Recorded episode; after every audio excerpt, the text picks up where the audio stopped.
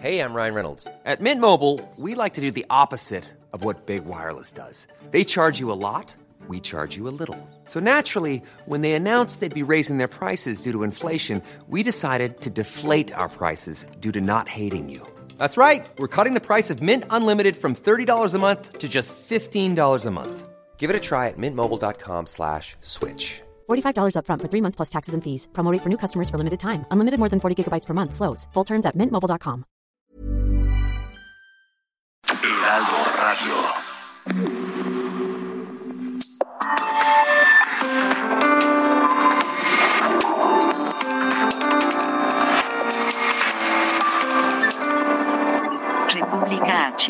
Alejandro Cacho. Muy buenas noches, buenas noches y bienvenidos a República H en este miércoles, miércoles 4 de agosto de 2021. Gracias por estar con nosotros. Yo soy Alejandro Cacho, le agradezco que nos acompañe, le envío un saludo a donde quiera que nos sintonice en Heraldo Media Group, en todo México, por supuesto, a lo largo y ancho de la República Mexicana y también más allá en eh, los Estados Unidos. Gracias a todos.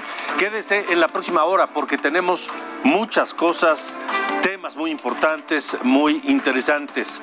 La tercera ola de COVID en el país, incontenible. Cada vez son más los estados que reportan saturación de hospitales. En Tabasco y Colima se rompieron récord de contagios. Oaxaca eh, vive una situación particularmente delicada porque hay varios municipios en rojo y hospitales saturados. En Nayarit tampoco paran los contagios, pero la Coparmex descartó pedir certificado de vacunación para los trabajadores. Hablaremos de la situación con el eh, gobernador electo de Nayarit, el doctor Miguel Ángel Navarro, y también revisaremos cómo avanza el abasto de medicamentos oncológicos que según el gobierno federal ya está garantizado para el resto del año, pero no han llegado a los hospitales. Nadie sabe dónde están esos medicamentos que el gobierno dice que ya compró y que pues los padres de los niños con cáncer están esperando. Conversaremos con Israel Rivas sobre este tema, así que estaremos eh, hablando y, y bueno, muchas otras cosas. Sofía García, ¿cómo te va? Buenas noches. Hola Alejandro, me da mucho gusto saludarte en este, bueno, en este miércoles ya, mediados de semana, lluvioso, pero bueno, aquí estamos, quédese como dice Alejandro con nosotros en radio, en tele, a partir de este momento. Yo te voy a contar, Alejandro, cuánto están gastando cada uno de los congresos locales y también cuánto gana un diputado local anualmente. No sé si te lo puedas imaginar, pero sobre todo quienes nos ven, ojalá sepan si esto vale la pena. No sabemos si usted incluso que nos ve conoce a su legislador o sabe cuál es el trabajo que hace su legislador federal o local. Pero bueno, de todo esto vamos a platicar más adelante. Pues sí, no creo que les vaya mal ¿eh? a los señores legisladores, porque muchos atienden con la cuchara bien grande, Pues con es el que son cucharón. juez y parte. Con el cucharón pozolero se atiende. Así es, uno grandote y además hay que ver cómo se auditan ellos mismos. Hay que ver. Vamos a ver. Más bien, muy bien. Más adelante nos lo platica Sofía García. Este lunes la Secretaría de Salud informó de un nuevo dato sobre altísimos contagios de COVID en la República Mexicana. Sara, ¿cuántos la última, las últimas 24 horas en el país? De acuerdo con la Secretaría de Salud, en las últimas 24 horas se registraron 20.685 nuevos contagios de coronavirus en México. Gracias, Sara. 20.685. Estamos muy cerca, muy cerca del récord de contagios en 24 horas en el país que se registró en enero de este año y que fue algo así de 21 mil, 22 mil contagios. Estamos ya cerca, prácticamente en eh, 20 mil 685. Esta noche México tiene un acumulado de 2 millones 901 mil 94 casos y 242.547 muertes a causa del coronavirus. Son los datos de la Secretaría de Salud. En Oaxaca, en Oaxaca ya son 18 hospitales saturados por COVID. En tanto, cinco municipios, entre ellos la capital, Oaxaca de Juárez, fueron declarados en semáforo epidemiológico rojo por parte de la Secretaría de Salud Estatal. El secretario Juan Carlos Márquez dijo que reconvertirán unas 46 unidades médicas oaxaqueñas en hospitales COVID para tener suficiente espacio. Parte del reto además es qué va a ocurrir con aquellos municipios tan dispersos, tan alejados en la geografía oaxaqueña y que tienen, que tienen grandes problemas de contagios. Santa María Colotepec, por ejemplo, localidad eh, en Puerto Escondido, eh, cada día ahí están muriendo entre 15 y 20 personas para un municipio pequeñito, entre 15 y 20 fallecimientos en eh, este lugar, eh, fallecimientos que ocurren en una comunidad con poco más de 12 mil habitantes. ¿Y sabe por qué están muriendo? Por falta de servicios hospitalarios en aquella zona de Oaxaca. Y por si no fuera suficiente, nueve municipios del istmo de Tehuantepec están en alerta máxima debido al contagio y muertes por coronavirus. Por eso en Magdalena Tequisistlán y en Santa María Shadani impusieron toque de queda para cortar la cadena de contagios. Todo esto solamente en Oaxaca. Imagínense la situación en uno de los estados con mayores rezagos y mayor pobreza en el país y más dispersión de la República Mexicana. Ahora vamos a Hidalgo porque durante las últimas tres semanas han aumentado los casos de COVID. El secretario de Salud, Alejandro Benítez, dijo que hasta el momento tienen 1.711 hospitalizados, en su mayoría personas que no se han vacunado. De este universo, el 91% de los pacientes hospitalizados no estaban vacunados o tenían esquemas incompletos, una dosis. Y el 9% representado eh, pacientes con vacunación completa. El secretario de Salud de Hidalgo también adelantó que por ahora no se contempla el retorno a clases presenciales contra la voluntad del presidente.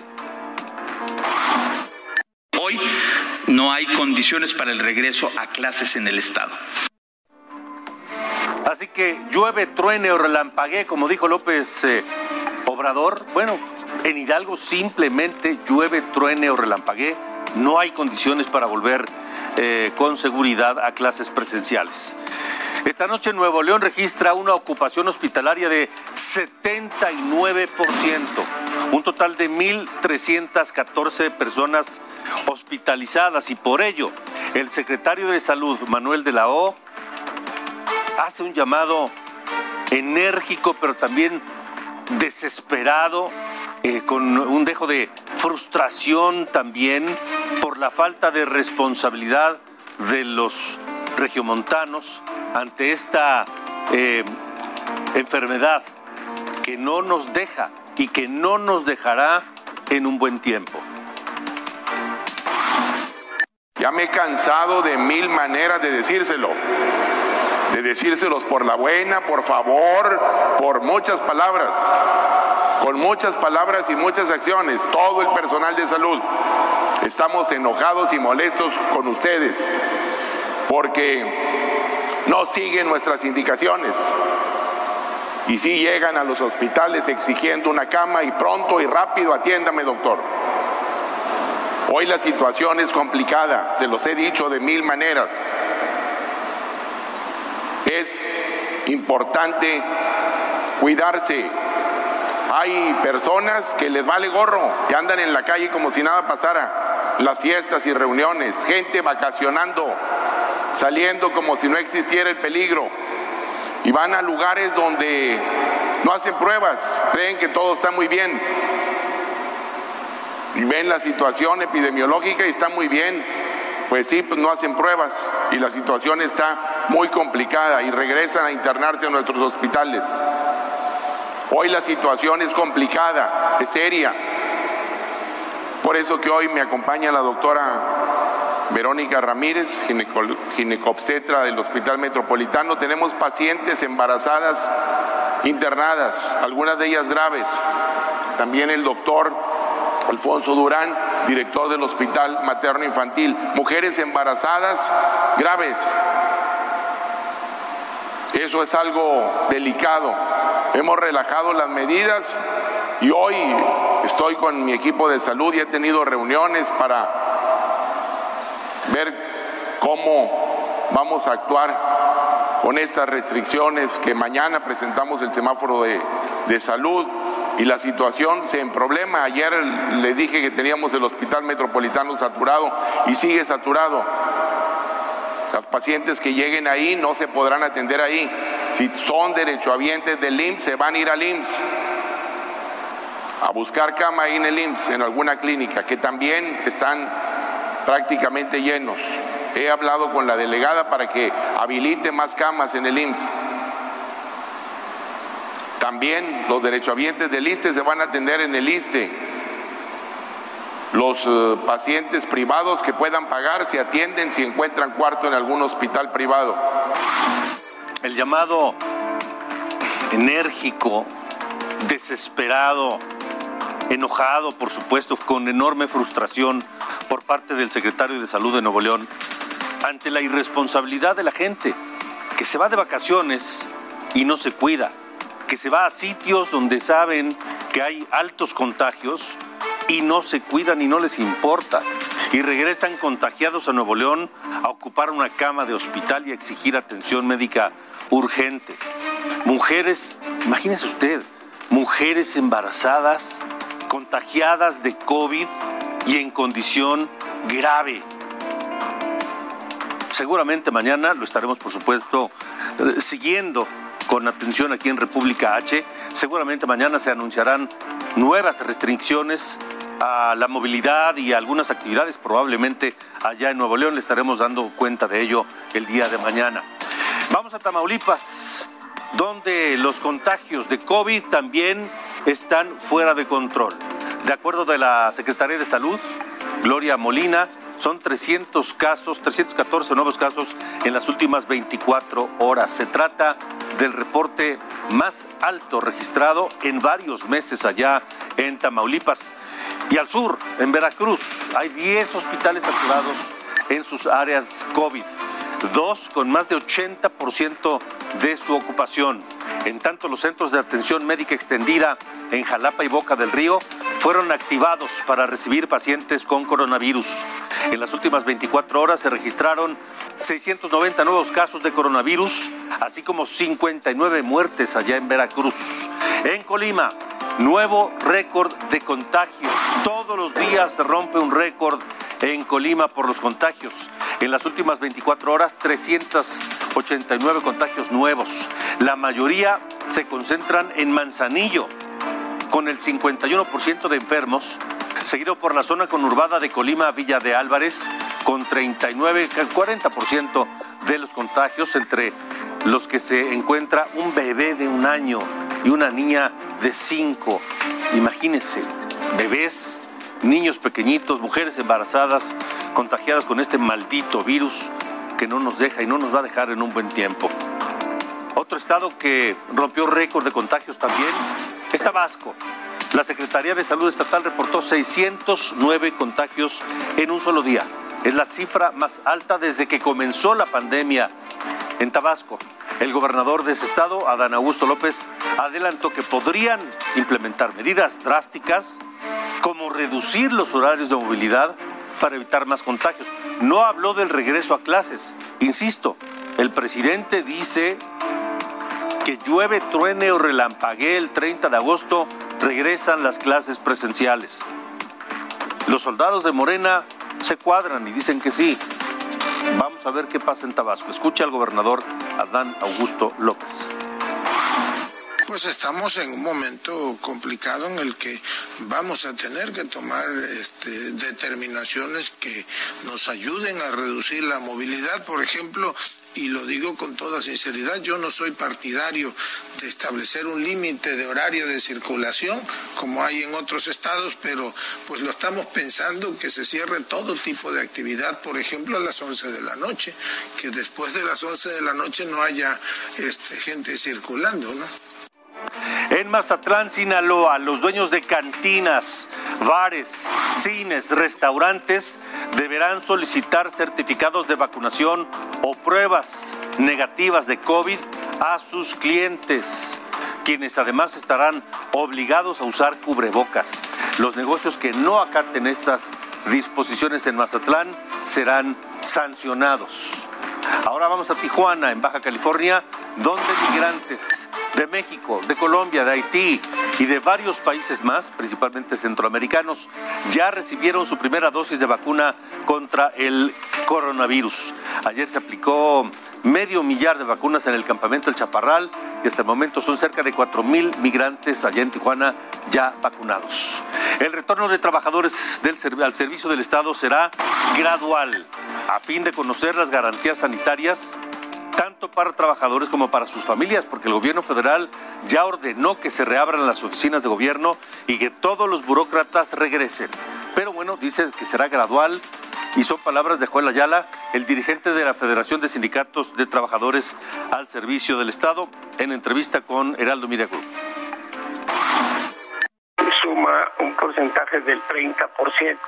Eh, en este caso puedo hablar por los eh, trabajadores que están agremiados en 82 sindicatos que conforman la FEDSE, eh, de manera que esto significa alrededor de 350 mil, 370 mil trabajadores que deberán regresar paulatinamente, gradualmente, mm, cuidando también de la sana distancia. Mire, quien se encuentra hospitalizada es la gobernadora electa de Chihuahua, María Eugenia Campos, que sigue aislada luego de que dio positivo a COVID. En sus redes sociales, en un tuit, dijo que se siente bien, aunque todavía presenta algunos síntomas, y agradeció a los médicos y a todo el personal sanitario que le está brindando atención. Así subió este video en su cuenta de Twitter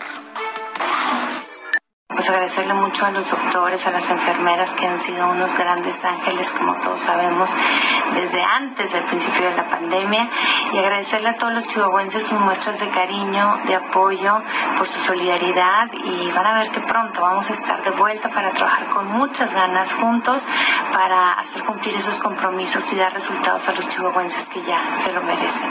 Les mando un abrazo fuerte, fuerte, fuerte, cuídense mucho de este bicho y pues adelante. Ahí está la gobernadora electa de Chihuahua. Vamos a Nayarit. Ahí la Coparmex no obligará a los trabajadores a vacunarse. Intentará convencerlos para que lo hagan, pero no les pedirá certificado de vacunación. Para evitar contagios, separarán a quienes no se vacunen. Esa decisión se toma mientras las autoridades de salud de Nayarit informan que la ocupación de hospitales y el número de muertes COVID son alarmantes y llaman la atención a continuar los protocolos de prevención. Esto entre pues, muchas otras cosas. Muchas otras cosas será lo que enfrente el eh, próximo gobernador eh, de Nayarit, el hoy gobernador electo, el doctor Miguel Ángel Navarro, a quien me da mucho gusto saludar y le agradezco que nos acompañe aquí en República H. Doctor Navarro, gobernador, ¿cómo le va? Buenas noches. Un abrazo, Alejandro. Como siempre, un gusto saludarlo a usted y a quienes hacen favor de escucharnos en todo el país. Igualmente, gobernador, pues supongo que además de estar preparando ya su, su, el momento en que asumirá la gubernatura del estado con todo su equipo, me imagino que temas como este del COVID, eh, pues hacen todavía más preocupante y difícil el reto, gobernador. Definitivamente, Alejandro. Yo creo que llegó el momento de fortalecer la oferta pública en materia de salud de manera particular, porque la salud está quebrantada por enfermedades históricas que México vino acumulando, crónico-degenerativas en particular. Las mismas actualmente subsisten, más la pandemia se nos agregó. Y hoy vemos que la medicina privada es una buena alternativa, pero es muy costosa, es muy compleja acceder a ella y la gente en el país, como en el mundo y en Nayarit, desde luego, no tiene los recursos económicos y tiene enfermedades.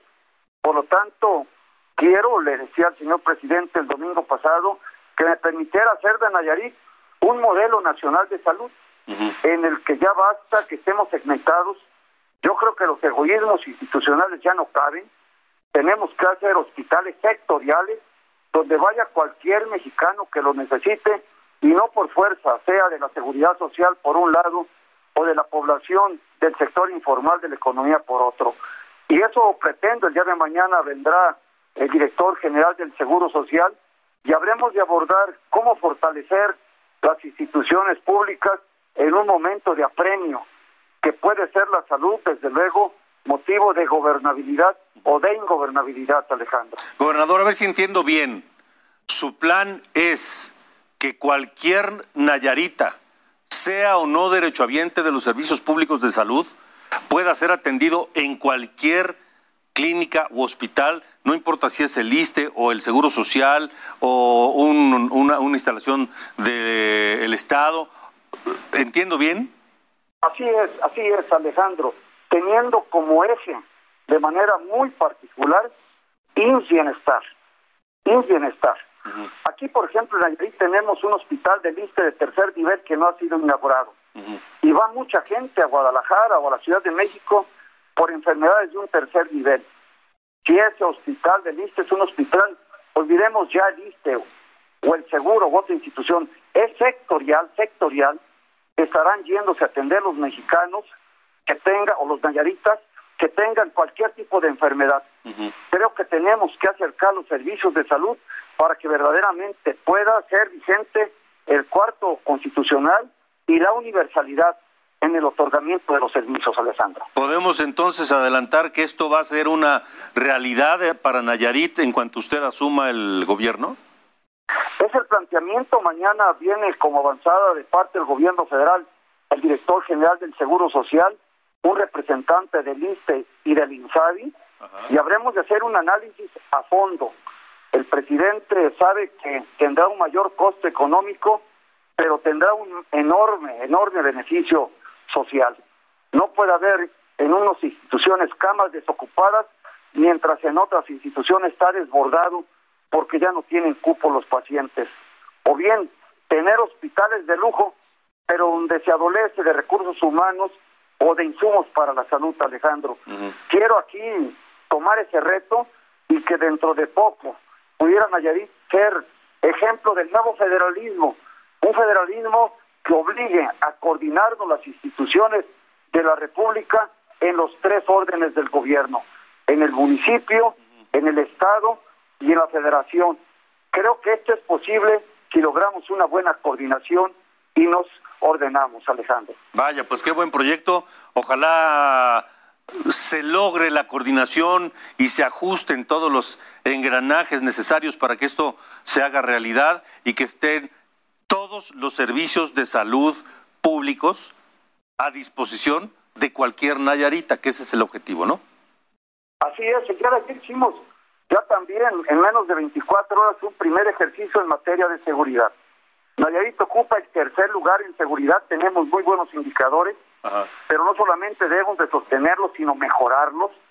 Y en ese sentido, el día de ayer nos reunimos en la treceava zona militar de Tepic, con el que comanda la zona del ejército, con el titular también de la Guardia Nacional, con el titular de la Secretaría de Seguridad Pública del Estado, con el eh, comisionado eh, aquí en el Estado por parte de la Fiscalía, el fiscal del Estado, su servidor y los presidentes municipales y presidentas electos 15, de los cuales nos coordinamos para que los titulares de las direcciones municipales de seguridad en el estado de Nayarit aceptaron los 15 de los 20 que existen, los cuatro tenían otras situaciones que cumplir, serán mandos del ejército, Alejandro. Serán mandos del ejército y en los que estaremos obligados el municipio y el Estado estar coordinados con la Guardia Nacional y con el ejército mexicano para fortalecer la seguridad de los nayaritas. Creo que si no lo hacemos de esta manera, estaremos dilapidando el esfuerzo. Y hoy México necesita hermanarnos, organizarnos en los problemas torales. Lo mismo planteé, ya tuve la reunión, en lo que es la Secretaría de Comunicaciones y Transportes, en el que coadyuvemos las áreas correspondientes de infraestructura estatal y federal. El México del egoísmo se sepulta por el México de la hermandad y de la organización a través de ordenar los niveles de gobiernos hacia un mismo propósito, Alejandro. Vaya, gobernador, pues son muchos temas. Eh, ¿Qué le parece si lo invito la próxima vez que ande por la Ciudad de México y lo, lo, invito aquí al estudio para platicar de estos y de muchos otros temas que seguramente están ya cocinando para Nayarit? Será un gusto, Alejandro. Le mando un abrazo a usted y a quien nos hacen favor de escuchar. Igualmente, gobernador, un abrazo de regreso y gracias por estar en República H. Gracias a usted. Hasta luego. Vaya temas, vaya temas las, todos los servicios de salud públicos para todos los nayaritas, por ejemplo. Y el tema de seguridad también importante. Regresamos, vamos a una pausa, estamos en República H. No le cambie.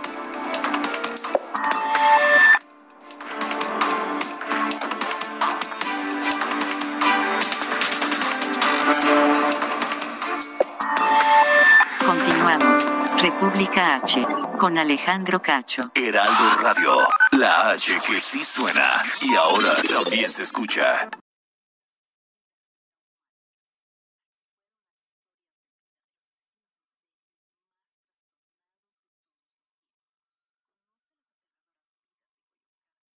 Heraldo Radio, la H que sí suena y ahora también se escucha. República H, con Alejandro Cacho. Gracias por continuar con nosotros en República H. Ayer le informamos sobre la primera mesa de diálogo en Panteló, Chiapas, esta localidad de Los Altos de Chiapas, este municipio que ha sido azotada por la presencia de delincuentes de, ligados al narcotráfico, donde surgió un grupo de autodefensas llamado El Machete, donde no quieren reconocer a las eh, personas que ganaron en las últimas eh, elecciones y quieren eh, decidir a sus autoridades por por el método de usos y costumbres que ellos es el que prefieren. El encuentro estuvo integrado por 20 integrantes de Pandelo, Panteló, así como representantes del Estado y de la Federación. Estuvo también el párroco de Simojovel en este conflicto, el padre Marcelo Pérez, a quien saludo esta noche. ¿Cómo está, padre? Muy bien, muy buenas noches. Estamos a la orden. ¿Cómo salió de este primer diálogo en Panteló? ¿Con, con qué ánimo? Sí, pues yo veo que con mucha esperanza y también todos quedamos contentos. Eh, se culminó con una comida que ese es un signo, va muy muy claro, porque tanto este los de la comisión de 20 personas y también el gobierno pues quedamos pues muy bien con mucha esperanza de seguir adelante. Eh, Dígame una cosa, padre, el, uh, ¿están conformes con este primer paso y, y hubo eh, acuerdos concretos o por lo menos principios de, acuerdo, de acuerdos? Bueno, eh, esta, el principal objetivo de esta primera mesa de diálogo fue la, la presentación de los seis puntos, los seis eh, demandas que tiene el pueblo y en ese aspecto el gobierno no, no puso ninguna objeción sino que más bien eh, planteó con mucha esperanza de que es posible este de que se cumplan estos acuerdos que se plantearon. Eso fue como un objetivo principal de que sean escuchados los hermanos, el pueblo de Panteló. Uno de esos seis puntos que solicita el pueblo de Panteló es que sus autoridades sean electas por el método de usos y costumbres y no por las eh, elecciones del pasado 6 de junio. Esto me dice, lo vieron bien, pero todavía no hay un sí. Este, no dijeron explícitamente, pero me hoy eh, tuve plática con, con gobernación y ya me plantearon de que es un sí. El viernes nuevamente la segunda mesa de diálogo, allí lo van a ratificar de que ya procedan al día siguiente o a los dos días, ya depende del pueblo en qué momento van a proceder a, a elegir sus autoridades en, desde sus usos y costumbres. Ahora, el objetivo más importante es regresar la paz a Panteló y que la gente que fue desplazada regrese a su comunidad con los suyos. ¿Qué hay de esto, padre Marcelo Pérez? Eh, considero que desde el martes que hicimos presencia junto con la comisión de 20 personas, pues eh, se calmó la violencia y entonces si comenzamos a ir eh, haciendo contactos, eh, haciendo trabajos para este, comenzar un proceso de paz. La paz no es un hecho en el momento, sino que es un proceso que se fue dando poco a poco. Un primer momento, pues es que eh, dejaran ya de, de, de violentar ahí la población que hubo el lunes pasado y entonces ya el martes ya hubo mucha calma y luego comenzamos ya algunos este contactos con los grupos ya para ir este, buscando el proceso de paz. Eh, el último comunicado, el penúltimo comunicado del, del grupo 20 que son representantes del pueblo eh, expresan de que ya pueden regresar este, los desplazados. Y hoy creo que tenemos la buena noticia de que hubo retorno también. Entonces se va dando. La paz es un proceso no es un acto de inmediato, sino que ahí vamos construyendo la paz, que ese es, para mí es muy importante, la paz se construye. Pero entonces ya comenzaron a regresar los primeros personas o familias que habían sido desplazadas. Sí, efectivamente hay un comienzo de retorno eh, y es poco a poco. También han manifestado los, los desplazados que ya quieren regresar y en eso, en ese aspecto es uno de los puntos que tratamos con los agentes de cada comunidad de que vayan buscando condiciones del retorno de los desplazados.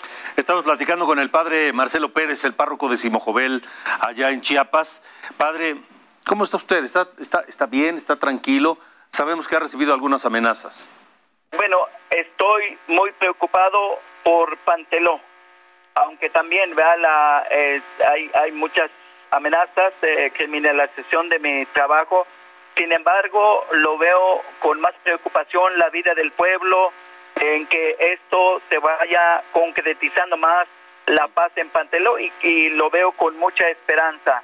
Y también que pues tengo medidas cautelares y eso ha reforzado también mi seguridad. Sin embargo, es muy importante para mí la vida de cada persona, la vida del pueblo, aunque uno tiene que arriesgar la vida. Es así, yo he optado por ofrendar mi vida para el pueblo, porque si no hacemos nada, si no arriesgamos, realmente también no se construye la paz. Pero, de cualquier manera, ha tomado algunas precauciones reforzando su seguridad. Pues lo mínimo ¿ah? de lo que, bueno, eh, hay varias personas, por ejemplo, las medidas cautelares que tengo otorgadas por la CID, organizaciones que me monitorean, por ejemplo, SUEPOR, que es un movimiento sueco por la reconciliación, este Suecia, eh, la organización FAIVA, también este, ellos me monitorean muy bien cómo estoy, si tengo algún riesgo, alguna incidencia, eh, y entonces informamos también cualquier incidencia en la CID eh, para, este, para que también la CID pues le obligue al gobierno federal y estatal de que pues eh, puedan ver mi seguridad. De acuerdo. Pues, eh, padre Marcelo Pérez, gracias por eh, haber estado con nosotros en República H. Le quiero pedir que el viernes volvamos a platicar después de esta segunda mesa de diálogo, si es que, por supuesto, el tiempo lo permite y que para la hora del programa ya, ya terminaron. Sí, como no, con mucho gusto, solamente que en Panteló está bastante débil la señal, mm. pero como no, nos enlazamos y ahí estaré muy al pendiente. Cómo no. Muchas gracias, padre. Cómo no, muy bien, que Dios lo bendiga. Igualmente, que le vaya muy bien. Vamos ahora a Michoacán porque como parte de nuestro parte de guerra hubo nuevos enfrentamientos en Cualcomán. Un grupo de camionetas que se presume del cártel Jalisco Nueva Generación entraron por la noche a la cabecera municipal.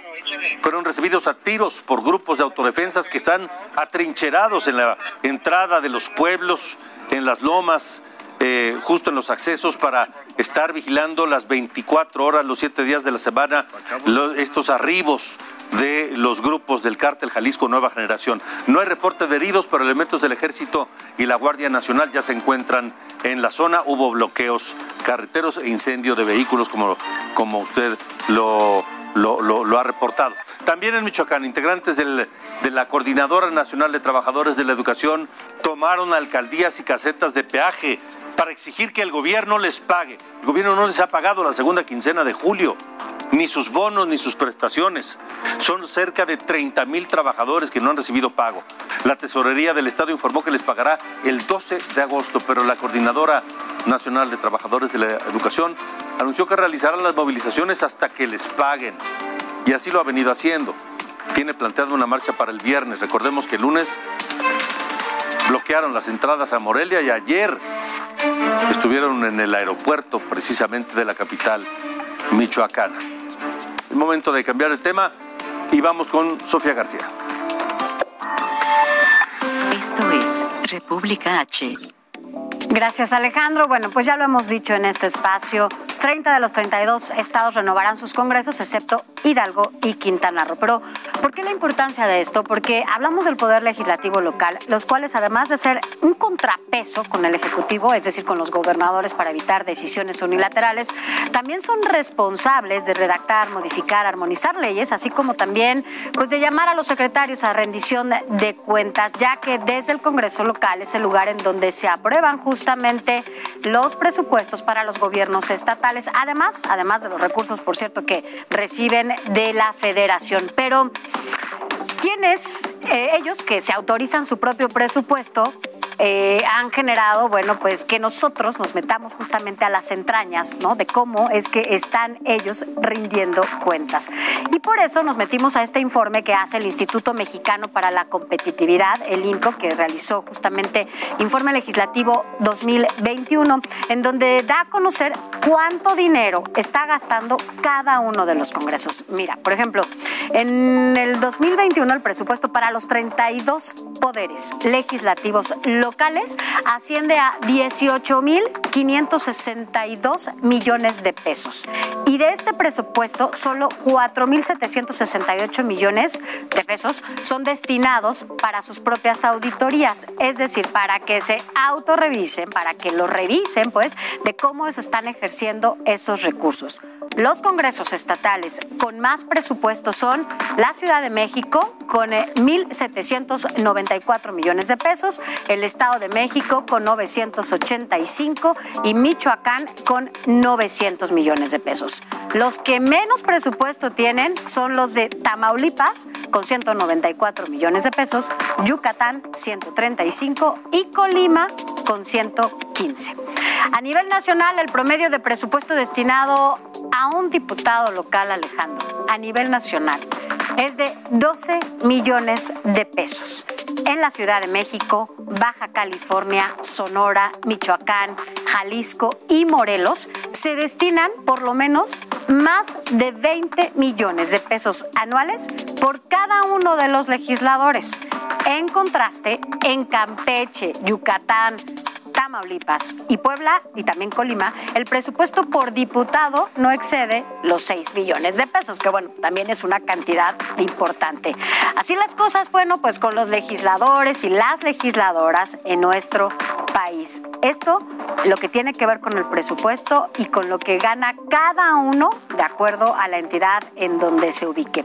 Mañana vamos a presentarles a ustedes una segunda parte en donde tiene que ver con la auditoría. ¿Cómo se están revisando las finanzas de cada uno de los congresos? Porque para eso tienen un presupuesto designado y vamos a ver qué tan porcentaje le están destinando a esto de las auditorías para justamente detectar algunas irregularidades que se han cometido en algunos congresos locales. Pero mientras pasa eso mañana, hoy vamos a recordarles que Aguascalientes es uno de los congresos donde justamente se va a renovar. Hoy está conformado por 27 diputados, bueno, lo conforman 27 diputados, 18 por mayoría relativa y 9 por representación proporcional. Actualmente son nueve fuerzas políticas las que conforman este congreso pequeñito. Tiene 12 diputaciones, Morena 5, PRI 4, PRD, PT, Verde, Movimiento Ciudadano, Nueva Alianza y Encuentro Social tienen un diputado por cada partido.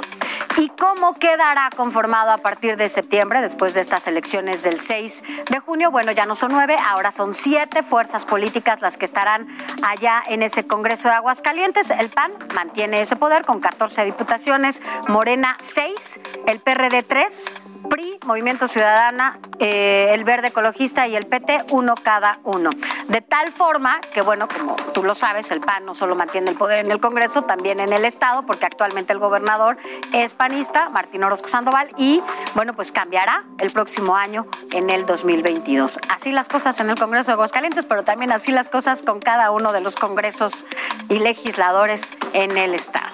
Me sorprende que el desplome del PRI, un diputado se Un quedó. diputado. Un diputado en Aguascalientes. Así es, y así están casi en todos los, los congresos. Uno, dos, tres diputados priistas, la mayoría evidentemente es morena, van en su segunda fuerza, pero sí es importante. Y lo que tú decías ayer, en estos congresos locales, cuando son tan pequeñitos, con un diputado hacen una fracción y Sí. con eso tienen prerrogativas, además, ¿no?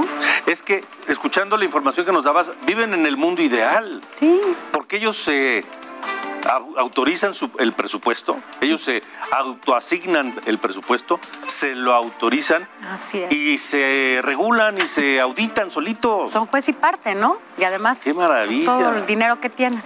¿Y tú conoces a tu diputado? No, hombre, claro que no. ¿Usted conoce a su no, diputado? no, claro que no. ¿Quién conoce a sus diputados? No, no, y, y- y ¿sabes qué?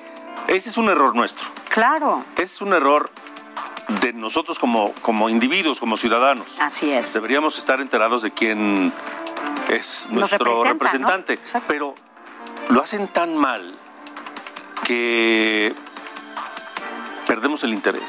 Y que además muchas veces lo conoces más por lo que hacen en las redes sociales Sí. que por lo que están haciendo Sí, en las cámaras. Bueno, por lo, por lo menos la actividad en las redes sociales los hace más visibles. Sí, pero no. Antes de las redes sociales, ¿Quién los conocía? no? ¿quién los conocía? Hacían lo que les daba, digo, siguen haciendo lo que les da la gana, pero Bueno, ya bueno, menos, ya así menos. las Por lo menos ya tienen un freno ahí con las redes sociales. Así que en promedio, ¿qué le parece? 20 millones anuales. 20 milloncitos anuales. Qué Pues sí deja, ¿no? Ser diputado. Hombre, hombre. Aunque seas uno. Pregúntale a varios.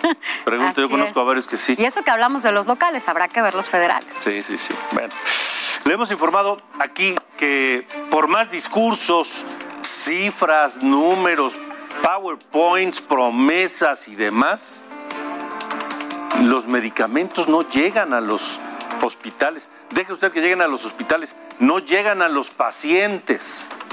Israel Rivas, nuevamente te saludo, gracias por estar aquí en República H. Me imagino, no, no, no, me, no me imagino, o quiero imaginarme la frustración que sienten de que una y otra y otra y otra vez les, pues les vean la cara y les mientan con este asunto tan Hola delicado. Alejandro, te saludo con gusto, buenas noches. Sí, como tú dices, es un hartazgo muy grande el que siempre eh, se salgan por la tangente, el que tomen como arista de la problemática de la falta de medicamentos otras cosas que no son. Es decir, inventan cosas eh, eh, eh, que llegan a ser inclusive o que llegan a vislumbrar un gobierno paranoide y personas frente al gobierno paranoicas tú lo sabes, decir que, que somos golpistas o decir que, eh, como lo dijo Epigmenio Barra, que a mí me paga la CIA, por ejemplo, me parece un absurdo. Es verdaderamente, Alejandro, una locura, en lugar de ponerse a resolver el problema del desabasto. Finalmente hoy, Alejandro, creo que fue un acierto dentro de todo lo malo, porque hubo cosas muy malas. Estuvo mi esposa ahí, que estuvo dentro de la comisión junto con Andrea y, y- Esperanza, que por cierto Esperanza dejó a su hijo grave para acudir a entregar este documento, pues la trataron muy mal. Es decir, el Zócalo capitalino a las 6, 7 de la mañana es un estado de sitio. No puede uno transitar libremente por las calles aledañas al Palacio Nacional. ¿Cómo, cómo, cómo, cómo? Sí, claro. Varios papás no pudieron ni siquiera ingresar a la calle de Moneda. Se quedaron ahí por la Suprema Corte de Justicia porque no había paso.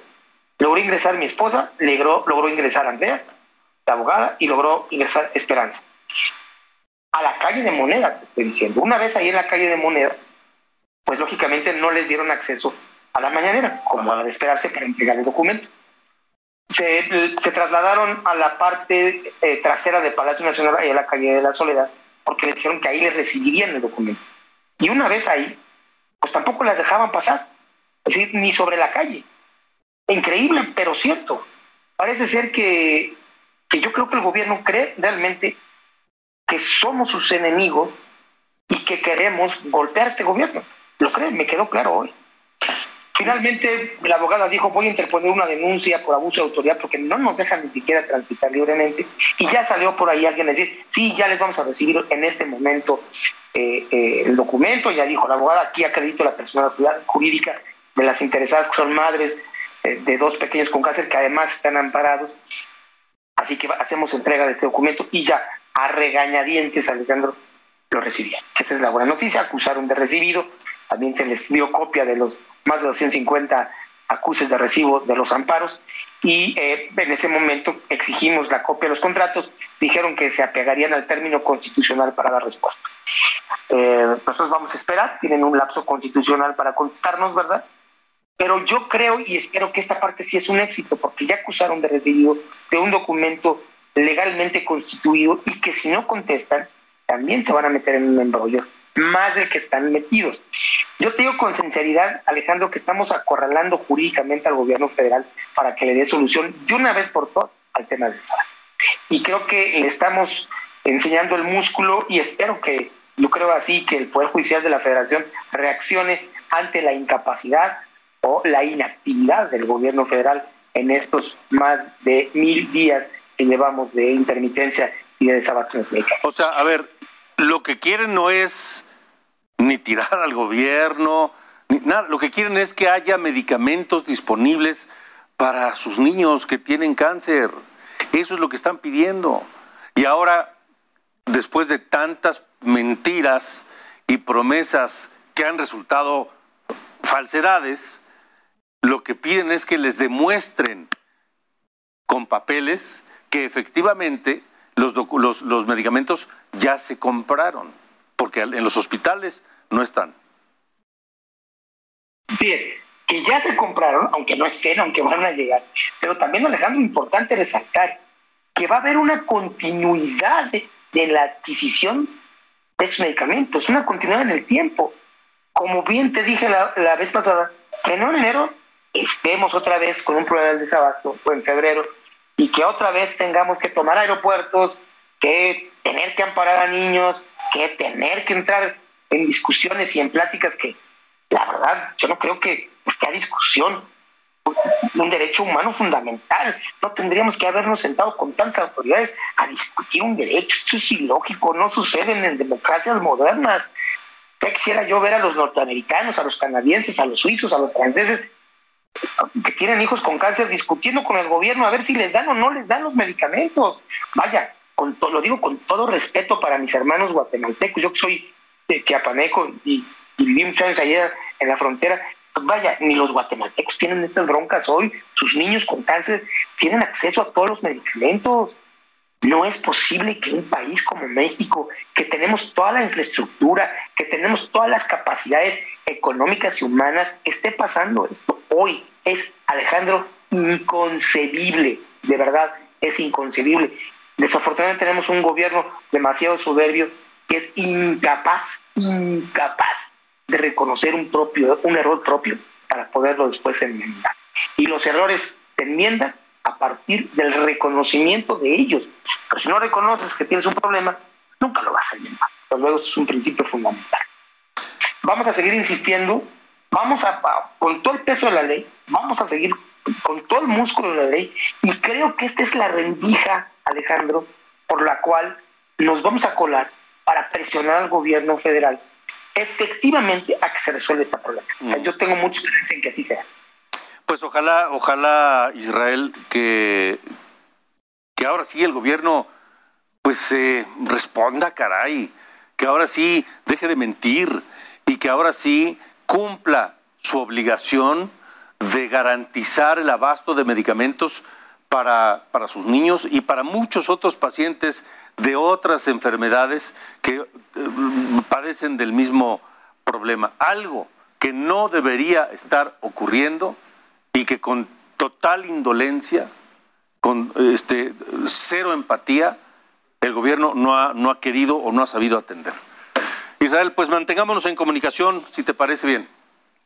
Claro que sí, Alejandro, ya les daremos, les avisaremos de las acciones de la próxima semana también jurídicas, muy interesantes que vamos a realizar. Muy bien. Gracias y entonces, Israel Rivas, vocero de los eh, padres de niños con cáncer. que siguen esperando los medicamentos. Sofía García. Esto es República H. Vámonos rápidamente a un recorrido por la República y es que familiares de los desaparecidos en la carretera Monterrey-Nuevo Laredo protestaron en la Fiscalía de Nuevo León, exigieron que se cumplan los acuerdos que firmaron y que no detengan las investigaciones. También detallaron que el lunes aún estaba activo el celular y el GPS de alguna de las víctimas. Y habitantes de tres comunidades mixtecas cerraron los accesos de San Luis Zacatlán en Guerrero y se manifestaron contra el presidente municipal Agustín Ricardo Morales. Con piedras y palos impidieron el paso durante siete horas. Acusaron al alcalde de negarse a entregar casi tres millones de pesos de recursos, los cuales se utilizarían para viviendas de las comunidades. Y en Tamaulipas hubo largas filas de adultos mayores en los centros de bienestar. Buscan registrarse en el programa de 65 y más. Podrán acudir a los puntos de vacunación vigentes en los municipios. Los requisitos que deben cumplir son tener 65 años, llevar copia del INE, CURP, acta de nacimiento y comprobante de domicilio. Además de acudir de preferencia acompañados. Hasta aquí este recorrido, Alejandro. Gracias, Sofía, y gracias a usted también por habernos acompañado en Pública H. Recuerda que tenemos una cita mañana, aquí mismo, 8 de la noche. Gracias.